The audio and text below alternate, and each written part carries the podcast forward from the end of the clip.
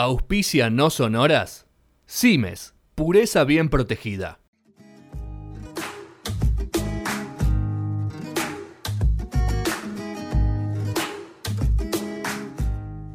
David Bowie con Papo. Bee Gees con Charlie García. T-Rex con Soda Stereo. Las relaciones menos pensadas. Marcos Coleto las conoce y las comparte. El linkeador en el aire de punto cero.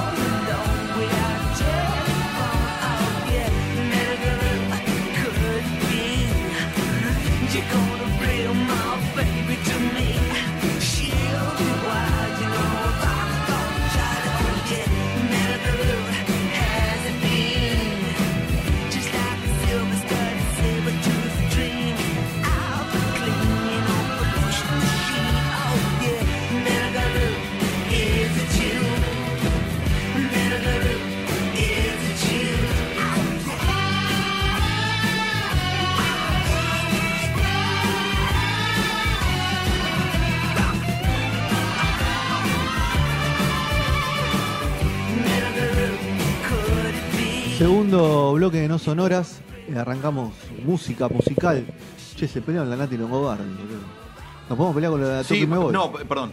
Nos podemos pelear con el de Toque y Me Voy. Perdón, me, me quedo. Me voy a pelear con la gente de Toque y Me Voy después, antes de entrar, así nos peleamos al aire. ¿Haces un y- silencio de tres minutos? Claro, y hacemos ese, hacemos el acting para que lo levanten los portales. ¿Pero los, los invitamos acá adentro o, no, o de no, afuera? de afuera los bardeamos porque si no nos van a cagar trompada. Tienen 20 años, boludo.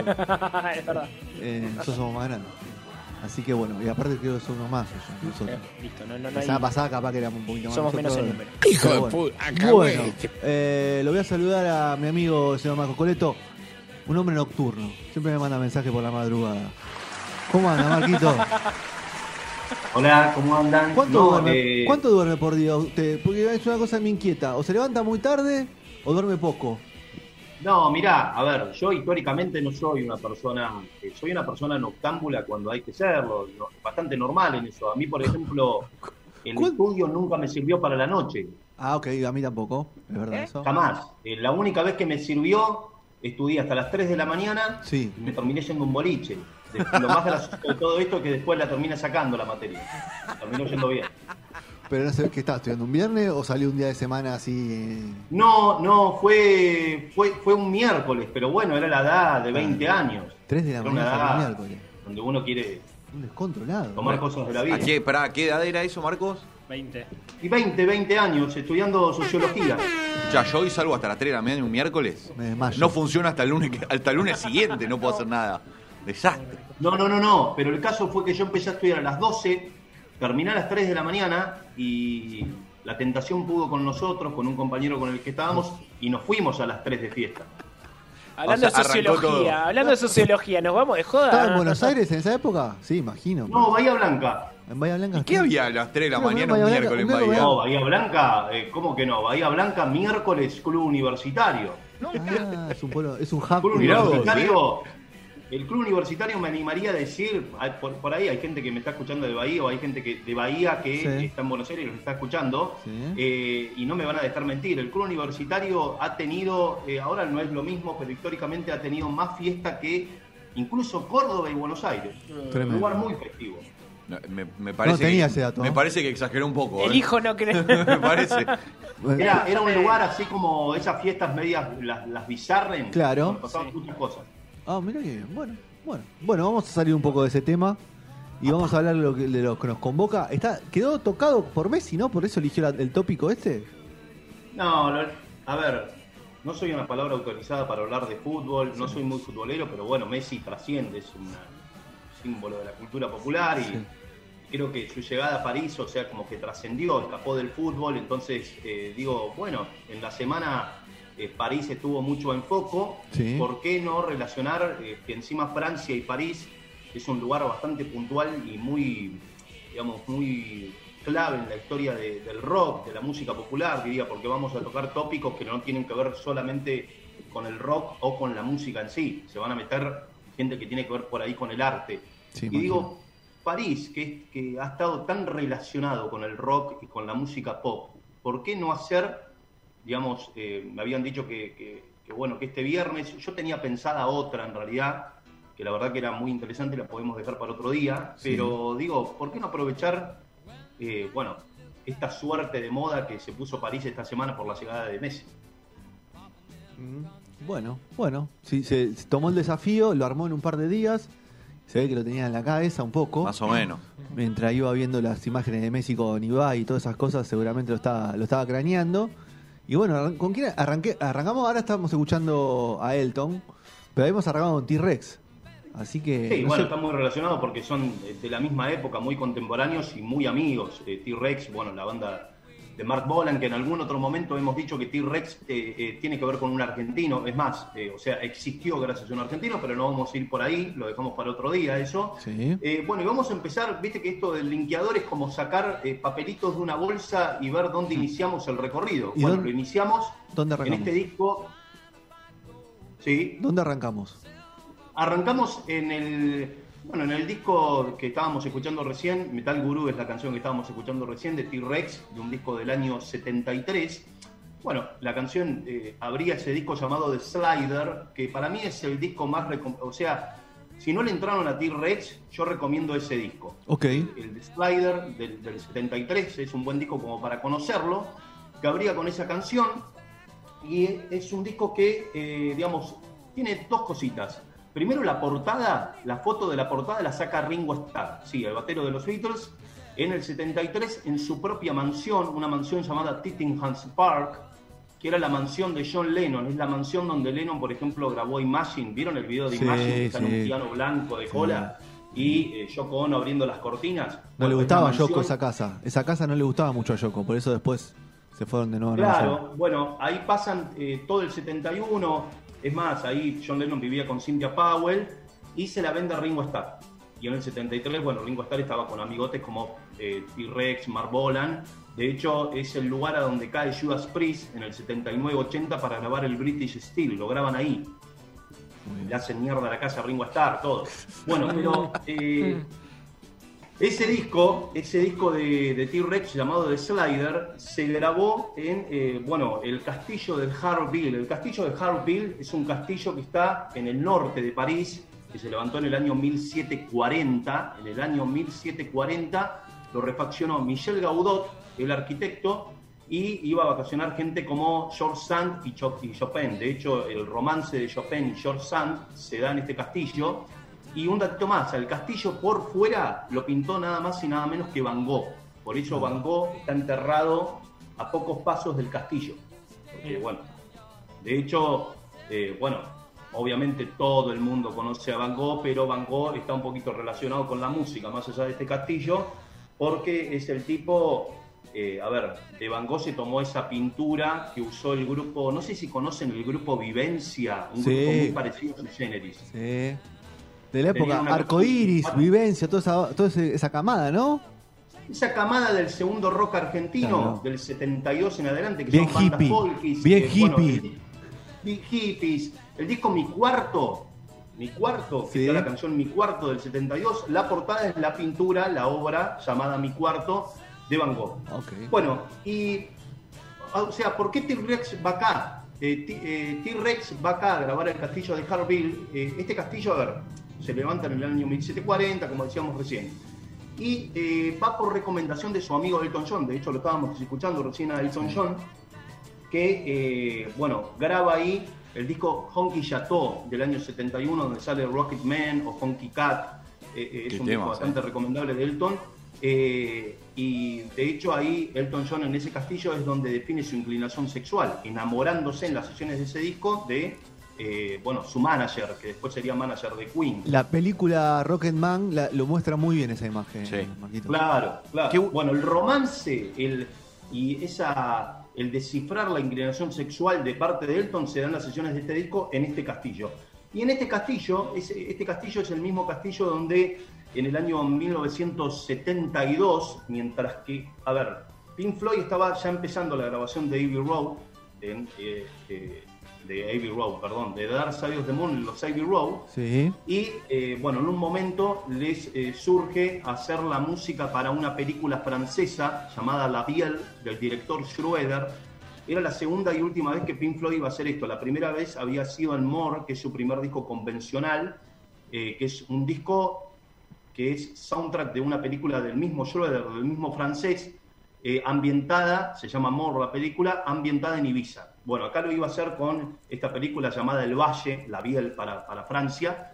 Eh, entonces, bueno, el soundtrack lo iban a grabar en este castillo, lo iban a grabar en Francia, un mes, se llamó eh, Obscure by Klaus, el disco, es previo a The Dark Side of the Moon, y, eh, o sea, no es casual esto, porque, eh, o sea, más allá de que se hayan ido a Francia para grabar el soundtrack de una película francesa como La Biel, eh, no es casual que hayan ido ahí porque al castillo, ustedes me dirán, pero ¿cómo de castillo de Michel Gaudot 1740 pasó a convertirse en estudio de grabación? Bueno, porque en el año 62, ya siglo XX, un músico francés como Michael Mann lo compra. Y como todo músico, artista, bueno, imagínate también en los 60, muy bohemio, el tipo dice, voy a poner un estudio acá en este castillo.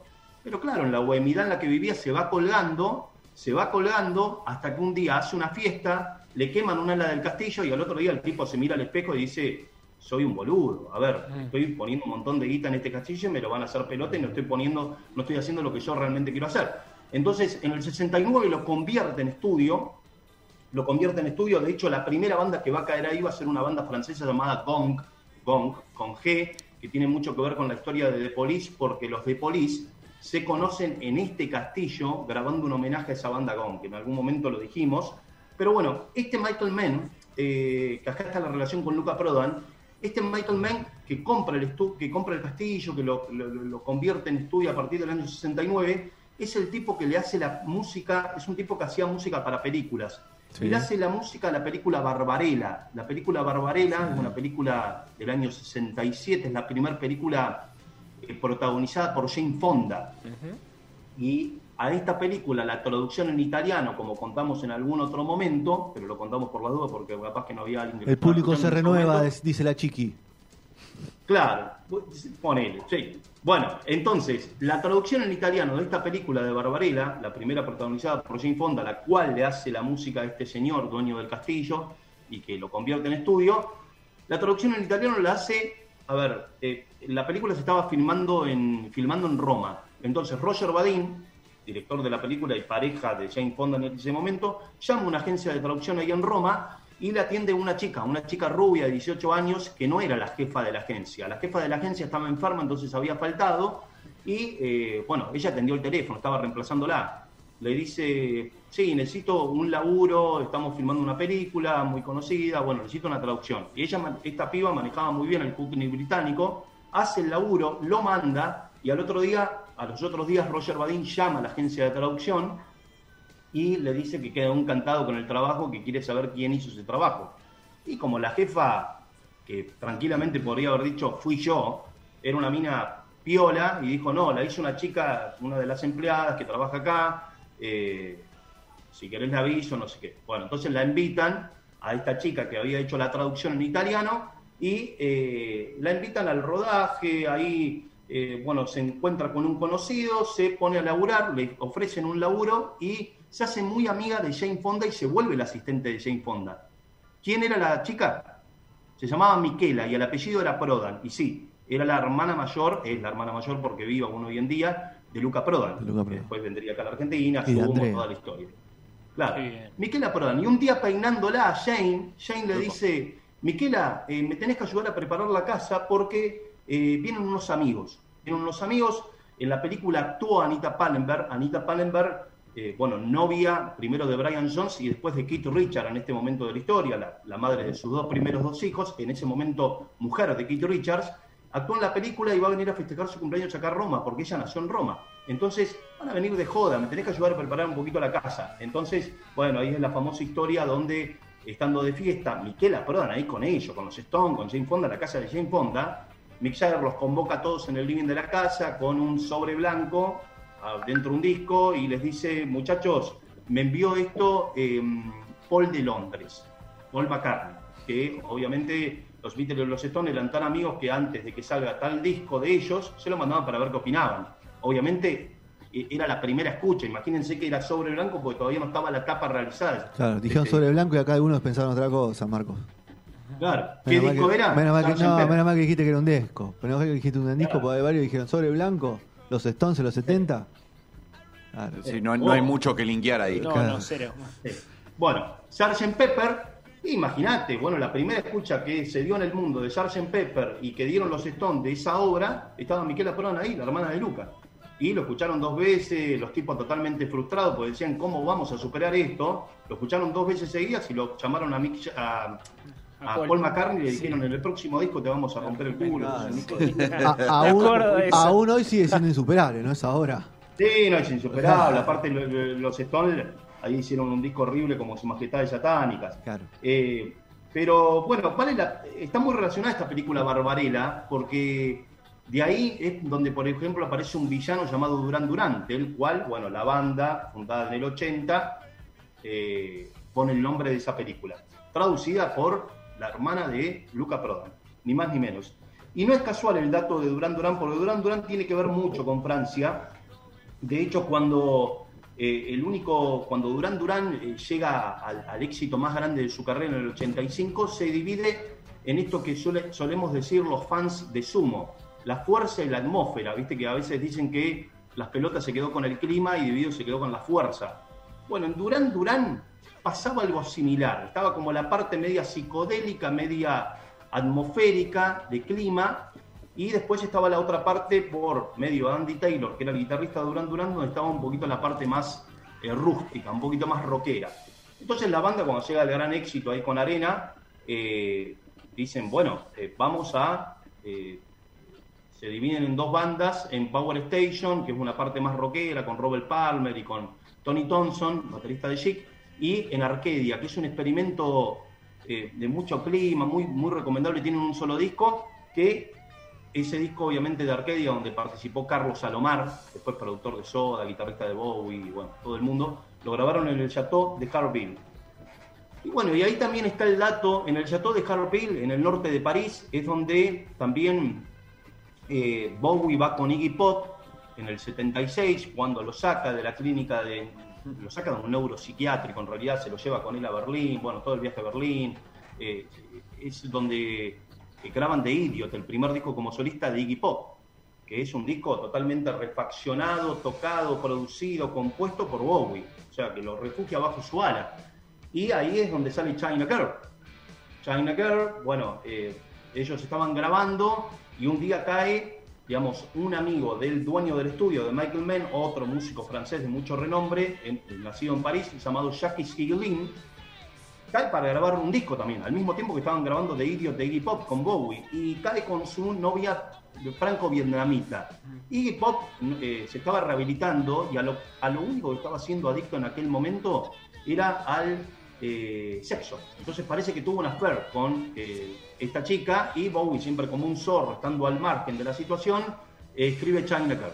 Y hay un linkeador de China Girl Sí. que lo pueden Claro. escuchar y lo pueden leer Claro, China. Girl, eh, bueno, queda como una canción under y después el tipo en el 83, años después, cuando firma un, un- un- un contrato multimillonario por 17 palos verdes, el tipo dice, bueno, eh, a ver, tengo que, eh, mi amigo está en problemas, está en la lona, está comiendo frío, no tiene un mango, ¿por qué no agarro esta canción, que está acreditada por él también, y la refacciono, la llevo a un lugar pop, un lugar radial, y le doy de comer a este tipo, a mi amigo Iggy Pop? Bueno, y esta China Girl tiene que ver con el rock argentino, porque cinco años antes del 76, donde estaban en el Chateau de Harville, en el 71 estaban en Argentina, ese flaco Espineta post-almendra, eh, ese flaco Espineta hippie viviendo en comunidad, todos en comunidad en el 71.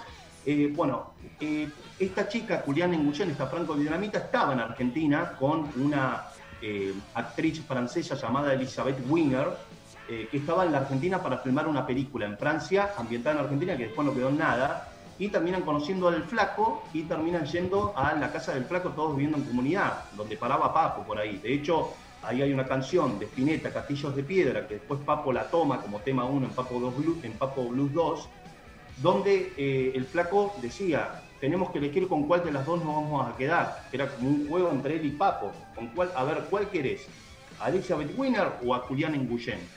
Y después, ahí surge al mismo tiempo un viaje a París, de hippies, eh, 71 con Pomo, Lorenzo, con el flaco Spinetta, eh, hacen una parada en Brasil, esto lo cuento rapidito, hacen una, parada en Brasil, eh, van a, a la, a la, a la bahía de, a una bahía, una, a una orilla que era muy famosa porque decían que había un monstruo que desaparecía gente, y los pibes estaban refumados en una combi, eh, y, bueno, nada, entre esa persecución, la, psicodelia en la que estaban, eh, y toda esa leyenda de ese monstruo en la laguna, el flaco ahí estando con Julián Nguyen, esta China Girl, que cinco años después conoce Bobby y le dedica la canción, eh, compone la canción Algo Fruta en la Laguna y se inspira para el nombre de su próximo proyecto que era Pescado Rabioso.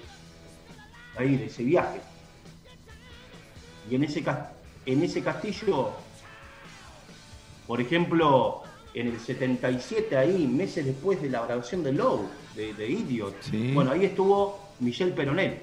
Michel Peronel, antes de venir a la Argentina, baterista, bueno, del rock argentino, muy fundamental, eh, estaba ahí en el castillo, digamos, con una banda francesa llamada Estrapol, y estaba grabando un disco. Él tiene fotos, en su Instagram tiene fotos en el castillo y demás. Y estaba grabando un disco. ¿Me, me aguardan un segundito? Sí, obvio que lo guardamos. Ahí, Porque me estoy quedando- ¿se está quedando sin batería? No me diga que se queda sin batería. Mira vos, Ah, cómo, cómo te la tira para, para estirar en una etapa Se 2, queda ¿viste? sin batería. Me estaba Sí. quedando oscuras. Bueno, ¿Cómo se estaba, entonces, quedando, eh, ¿Cómo se estaba quedando oscura? ¿Se, se cayó el la sol? luz, Marco, por ¿Cayó favor. el sol en Villa Regina? No, me hacía falta un poquito de luz. Ah, ok, ok. Muy bien. Bueno, entonces eh, ahí, eh, mientras que estaba grabando, su hermano Danny Peyronel lo llama de Inglaterra. Danny Peyronel también argentino, un tipo que en ese momento estaba tocando con una banda de hard rock llamada UFO, que era una banda muy amiga de los ACDC, de Bon Scott. Y se estaba por ir de gira, pero Danny Peyronel, el hermano en Inglaterra, estaba hospedando a un amigo hippie en Argentina, que lo había sacado de un auto, estaba viviendo en un auto, y lo estaba, a ver, eh, hospedando en su casa, en su buen ambiente, y no, le- no se lo quería dejar solo a él porque sabía que se le iba a hacer mierda el departamento. Entonces le dice, eh, Michelle, por favor, venía a cuidarme el depto, te pago el pasaje acá en Inglaterra. Entonces va Michelle y ahí en el depto se encuentra quién era la criatura que estaba hospedando. Dani Peronel era el Carpo, en uno de sus tantos viajes locos a Inglaterra. Lo interrumpo un segundo. Muy lindo el disco del Carpo que salió de Cosquín 2003, creo que salió en vivo. No sé si lo tuvo la oportunidad de escucharlo. Sí, el Cosquín, el último ese. Con Charlie, que se cruza con, Con Charlie, bueno, después de toda tanta pelea con, con- con el famoso unplug de, de los ratones. Pero es muy, Sí. muy linda las canciones, muy lindas las versiones, muy, muy respetado el, el disco, me gustó. Papo estaba muy bien, Papo estaba muy bien ahí, fue un mes antes del accidente. Sí, sí, estaba muy bien, sí, es verdad. Bueno, y ahí es donde Michelle conoce a Papo en el 76 y ahí se hacen amigos y años de, poquitos años después acá en la Argentina se encuentran y arman riff. Y el último que hacemos acá y ya terminamos es que en este castillo del Harpil, eh, Bowie, Bowie, ¿por qué lo lleva a hip hop en el 76? Porque en el 73 ya había ido ahí a grabar un disco muy loco, muy raro de covers. Un Bowie estaba eh, en un estado calamitoso en ese momento, en- de mucho glam, y va a grabar un disco de covers de temas que lo inspiraron a él. Y ahí el tipo incluye una canción eh, llamada eh, Friday on My Mind de un grupo australiano eh, que tuvo ese corte de difusión muy conocido en los 60, eh, que se llamaba The Easy Beat. Esta banda de Easy Beat australiana estaba liderada por dos tipos, por George Young y por Harry Banda. George Young, sí, Young, es el hermano mayor de Malcolm y de Angus. O sea, es el tipo que apadrina a ACDC y junto con Harry Banda son los tipos que van a apadrinar a ACDC, les van a hacer firmar con, un- con una discográfica y les van a producir todos sus primeros discos, sus discos más rabiosos. Let It Be Rock, Dirty This Under Cheap, T- eh, TNT, eh, Power Rage, eh, hasta el 78.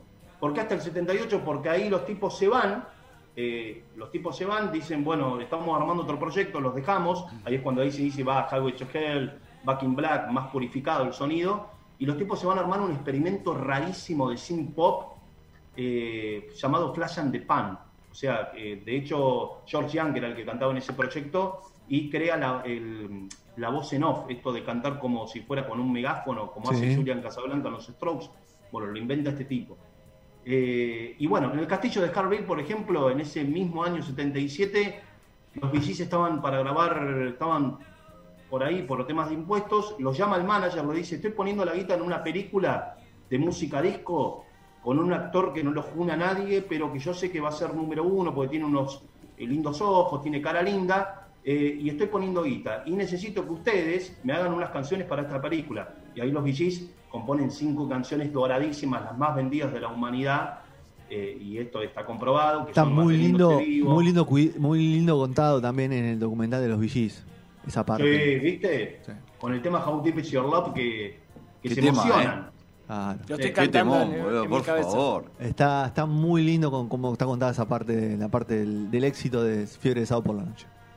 Sí, hasta los mismos tipos se emocionan de la maravilla que compusieron con ese tema tan lento. No, Se le caen las lágrimas. Una locura. Una locura. Muy bien, cierre. Bueno, y ese, ese es el cierre. Después había como una arista linda. El otro día, viste que estaba el Parque de los Príncipes Sí. ahí, eh, que en el hotel donde está parando Messi dicen que ahí vivía Vilas, que vive Vilas por ahí cerquita. Sí. Sí. Y me acordé de un dato bastante curioso que lo hemos contado de los Stones cuando estaban en los Paté Marconi, que ahora no existen más, que eran estudios de EMI, que estaban ahí al, casi al lado del Parque de los Príncipes, estaban grabando Dirty Work. Y tengan en cuenta cada vez que ven ese Dirty Work con esa capa horrenda de ellos vestidos de colo- colores flúors. Qué eh, bueno. Vilas pasó a saludar, Claro. porque era amigo de Bill Wyman, del bajista. El bajista. Y se quedó tres días enteros Vilas con los Stones mientras grababan, Qué intenso, mientras ¿no? mezclaban la canción Dirty Work. ¿Sabes qué es lo peor de todo? Que eso. o- o- justo lo nombraste a, a Guillermo, ¿no? Qué triste que eso, de eso Guillermo hoy tenga muy pocos recuerdos, porque la enfermedad que está atravesando eh, le hace perder ese tipo de recuerdos. Está viviendo en Mónaco, Guillermo ahí con la familia. Por suerte, la mujer se lo llevó allá a, cuidarlo un poco y a que esté un poco más tranquilo. Y hoy Guillermo de esas cosas no tiene muy poco recuerdo. Y eso es una tristeza enorme con una enfermedad tan, tan cruel y tan vil. eh, que un tipo que haya vivido tantas cosas lindas eh, y tantas cosas lindas a nivel personal, ¿no? No, no, eh, no los puedo recordar el día de hoy. Eh, Pero Sí, bueno, Tal cual, pero bueno, en su momento lo lo vivió, y lo vivió, disfrutó mucho. lo vivió, puso Eh, plata en un disco de Spinetta, hizo varias ¿No cosas. hizo que- un disco? eh, hizo varias sí? cosas, hizo, hizo dos discos. Dos discos. mirá. Hizo varias cosas que nosotros, que cualquier mortal tenemos, haríamos si tuviéramos el. ¿Vos harías un eh, disco? Sí, si tengo guita, sí, soy ¿Un famoso. disco tuyo? Sí, si lo hizo Nicole Lema, pues no lo puedo hacer yo. No sé. no. Bueno, Capaz viste, tenés- eh, Si me gusta, si me gusta un cantar, poco de dignidad. No, yo haría, yo haría lo que me gusta hacer, yo qué sé, no sé. Pero cantar es una de esas cosas. no, no, cantar no es. Bueno, entonces no harías. Pero haría, no, pero digo, haría, si tuviera la posibilidad, haría lo que yo tengo ganas de hacer, que quizás no viene nadie a contratarme para hacerlo, entonces lo hago yo. Escribís un Me lo libro. produzco. Ponele, ponele. ¿O no, Marco? ¿Qué haría usted? Sí, bueno, eh, viste que el flaco está bastante relacionado con el tenis porque no solo Vilas puso la plata para ese disco en inglés y lo acercó a gente como Terry Bossio, que era el batero de Franz Zappa, sino que eh, también Tito Vázquez, el Muy otro amigo, tenista, muy amigo de, Eh. Muy amigo del flaco, sí, es más, que puso- él an- a- unos meses antes de que, de que muera, Tito contó una, una charla que tuvo con el flaco y, y donde le contaba lo de la enfermedad. Así que, sí, muy amigo Tito Vázquez, eh, El capitán de Tito Vázquez puso la, puso la plata, que salía una fortuna en aquel momento para el disco del año 84 de Spinetta Jade, Madre de Años Luz, porque es el primer disco en Argentina en hacerse con máster digital. Claro. Entonces eso salía mucha plata en aquel momento y la puso Tito Vázquez y Tito Vázquez le dijo al flaco, eh, a tu próximo disco privé. Y le puso privé. Muy bien, bueno Marquitos, así ha pasado este linkeador de, de música francesa, música popular francesa, Francia, París, todo esto que toda la semana hemos estado hablando, así que ahí tenemos un montón de discos para escuchar, para repasar y para historias para investigar.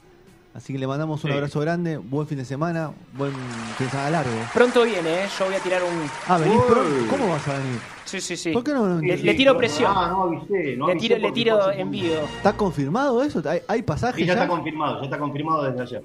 Hay pas- ah, está confirmado ayer. ayer. Ayer se ve que emitieron el pasaje. ¿Cuándo es la, ¿cuándo es la fecha, Marquitos?